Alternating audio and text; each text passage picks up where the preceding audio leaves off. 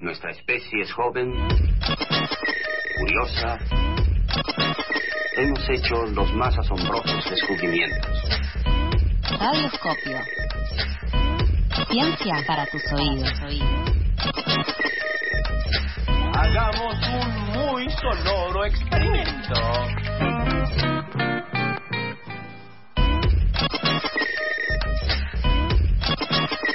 Continuamos acá en Pasadas por Alto y con la ciencia hoy más que nunca, más académica que nunca la ciencia de hoy, ¿no, Rolando? ¿Cómo estás? Bien, me sacaste el chiste. o sea, ¿qué, ¿qué, programa es este? ¿Locura por la academia? ¿Qué, qué, qué está Pasa Racing por alto, quizá, no sé, vamos a ver. Académico por alto, me encanta. Académico por alto, va por ahí, va por ahí. Me gusta verte feliz, Toto. Después de, de un bajón de hace unas semanas, ya no me acuerdo por qué, porque no ha sido nada. Estábamos más abajo y ahora estamos más arriba, Rolo, eso es lo que importa. Pero bueno, cuestión de vibras. Eh, lo que manejamos. me diría, así es la vida. Así es la vida, efectivamente. Ah, y dije efectivamente. Igual no me importa porque Racing salió campeón. Continuamos con la columna de Rolo. mi psicóloga me diría, Rolo columnista no existe, no puedo hacerte daño, pero acá está enfrente mío. Claro, ¿cómo va, Rolo? Eh, igual les quiero decir que ustedes me dieron miedo hablando de palomas zombies. Eh, si no duermo esta noche, ya sabemos por qué fue. Pero tiene Michi. Eh, tiene gato, tiene la cura. Tiene la cura. Menos mal que tenemos caranchos, ya hablamos de eso. Claro, carancho, no me salía el término, yo ya les estaba diciendo gavilanes, cualquier cosa. Efectivamente hablamos de los caranchos para controlar enfermedades. bueno, hoy tienen, tienen un poco que ver, eh, la columna de hoy en realidad es la primera de varias y vamos a hablar de eh, nada de un tema que a mí me, encanta más que de un tema de un ecosistema sí mm. que la verdad que es una nota que, no, no, voy a decir que la viene esquivando pero como es compleja y tiene eh, varias aristas me interesaba que es sobre humedales ¿Qué lugar me puede gustar más a mí en el mundo que un humedal? Biodiversidad. Y es lo mío, es mi lugar. Eh, pero bueno, vamos a intentar abarcarlo un poco más allá, digamos, si bien obviamente está la, la ley de humedales y, y, eso tiene una importancia enorme, la idea es entender un poco por qué es tan importante proteger los humedales, qué son, dónde están. No, porque si yo les pregunto cómo se imaginan un humedal, ¿qué me dicen? Uy, qué buena pregunta, lleno de eh, carpinchos, pero más allá de la humorada, bueno, como el delta de Tigre. Claro, yo me llevo más al delta de Tigre y o quizá una mezcla con, no sé, las imágenes del Amazonas, pero siento que me estoy yendo un poco de, tema. Esas son las dos cosas que me imagino. No se está yendo de tema ninguno de los dos. Efectivamente, el Amazonas eh, es uno, digamos, además de la cuenca del Amazonas, ¿no? Está el río, pero mm. además las zonas aledañas son uno de los humedales más grandes eh, mm. del planeta. Sin embargo, digo, no son los únicos, ¿no? Entonces, la idea es ver un poco ahí, ni siquiera en Argentina Digo, si alguno tuvo la, posibilidad de ir al, sur, hay, un, hay una, un tipo de humedales particulares, sea al sur a la Patagonia me refiero, eh, hay un tipo de particulares de humedales que se llaman mallines, por ejemplo, o si fueron a Ushuaia están las turberas, lo mismo si van a Jujuy o demás, hay, hay, hay humedales, digamos, de otras características que no son solamente las de las del delta del Paraná, que es lo que nosotros, por, bueno, por dónde estamos ubicados geográficamente, pero también porque en el imaginario un humedal es eso, tipo, wow, bocha de agua. Claro. Eh, no siempre están así. Lo que sí caracteriza un humedal, ¿sí? es un ecosistema que está eh, inundado, ¿sí? saturado de agua, puede ser permanentemente o por temporadas, ¿sí? Ah, ok. Puede ser por semanas, por meses y son uno de los ecosistemas más diversos a nivel mundial, ¿sí? Digamos, después de lo que, bueno, de lo que sí no tiene lógica de, las de lo que son selvas, junglas, bosques, etcétera. ¿Por qué son tan diversos?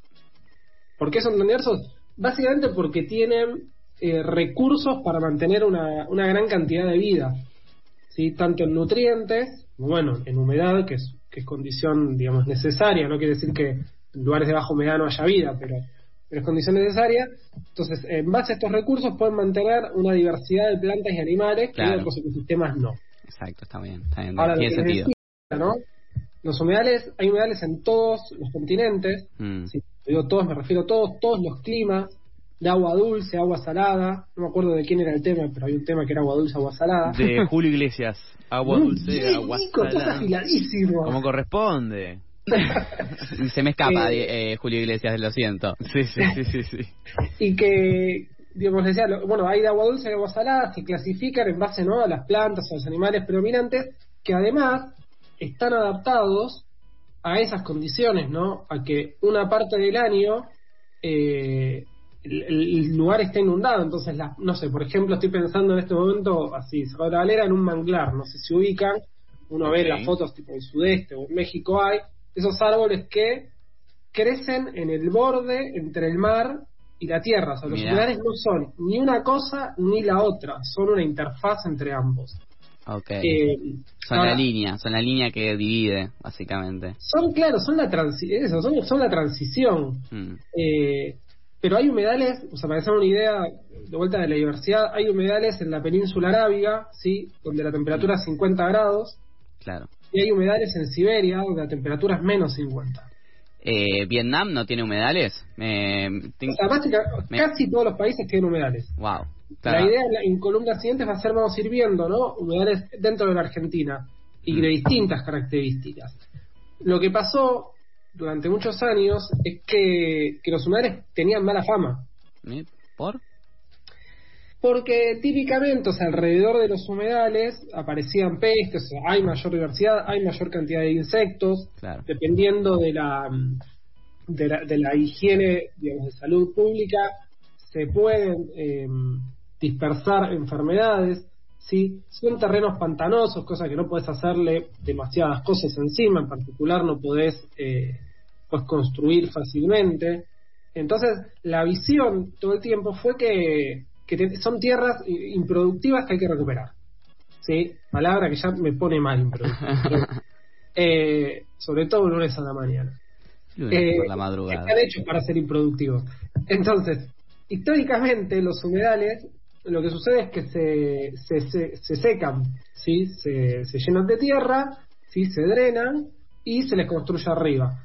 Eh, bien para, para vivir o bien para, o sea, para distintos usos. ¿sí? O se llenan de tierra y se secan o eh, se inundan.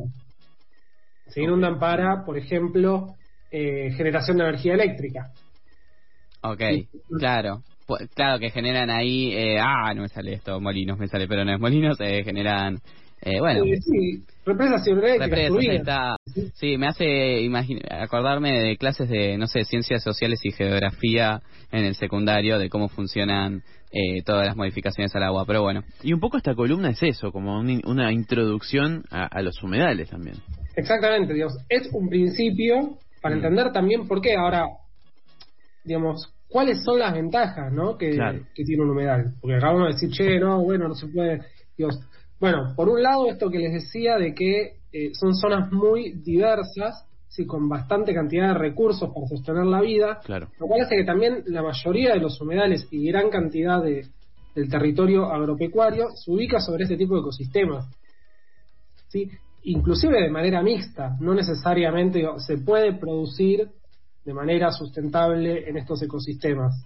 ¿Sí? Claro. Digo, básicamente, digamos, no sé, por ejemplo, en Corrientes, una- un gran porcentaje de la superficie de, de cría de, de ganado ocurre en humedales. El tema es que hay que usarlos de manera eh, racional.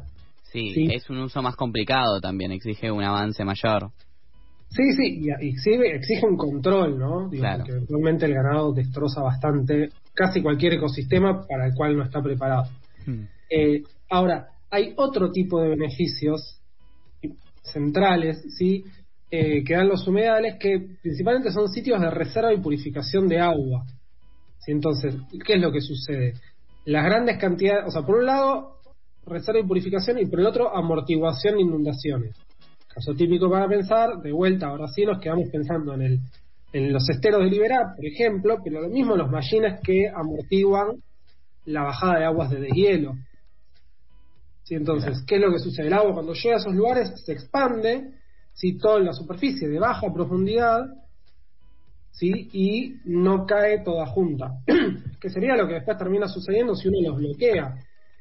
Ok. Por ejemplo, en un barrio cerrado, lo que termina siendo, si se construye sobre un humedal, es que toda esa agua baje junta por otro lado.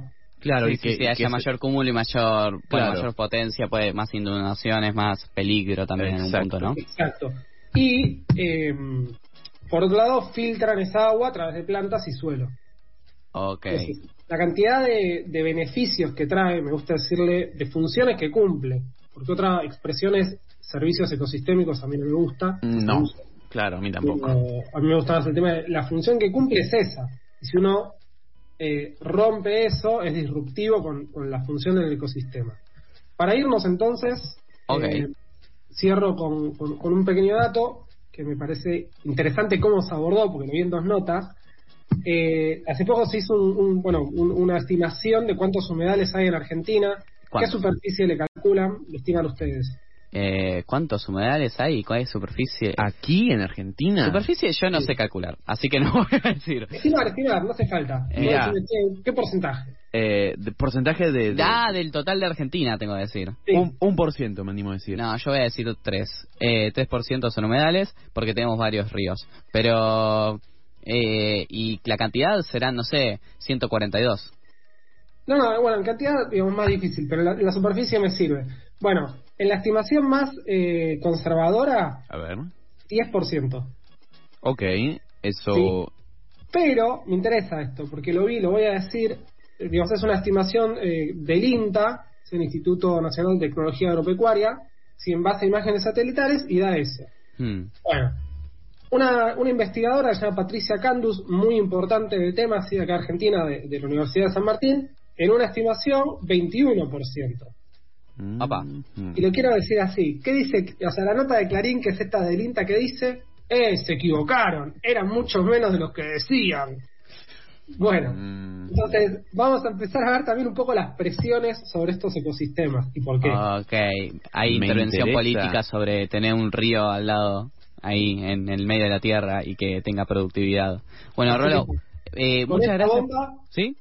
Con esta bomba la dejamos. Te retirás y continuás la Sí. semana que viene, Rolando. Dale, que Ahí ya la semana que viene ya se acerca el mundial. Dale, ¿eh? Mm, más Vamos a ver. nunca. Va a estar todo muy difícil. Muchas gracias, Rolo. Abrazo, chicos.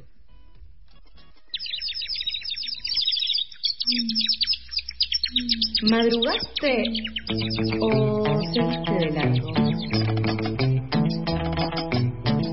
No te pases, acá no estamos para juzgar.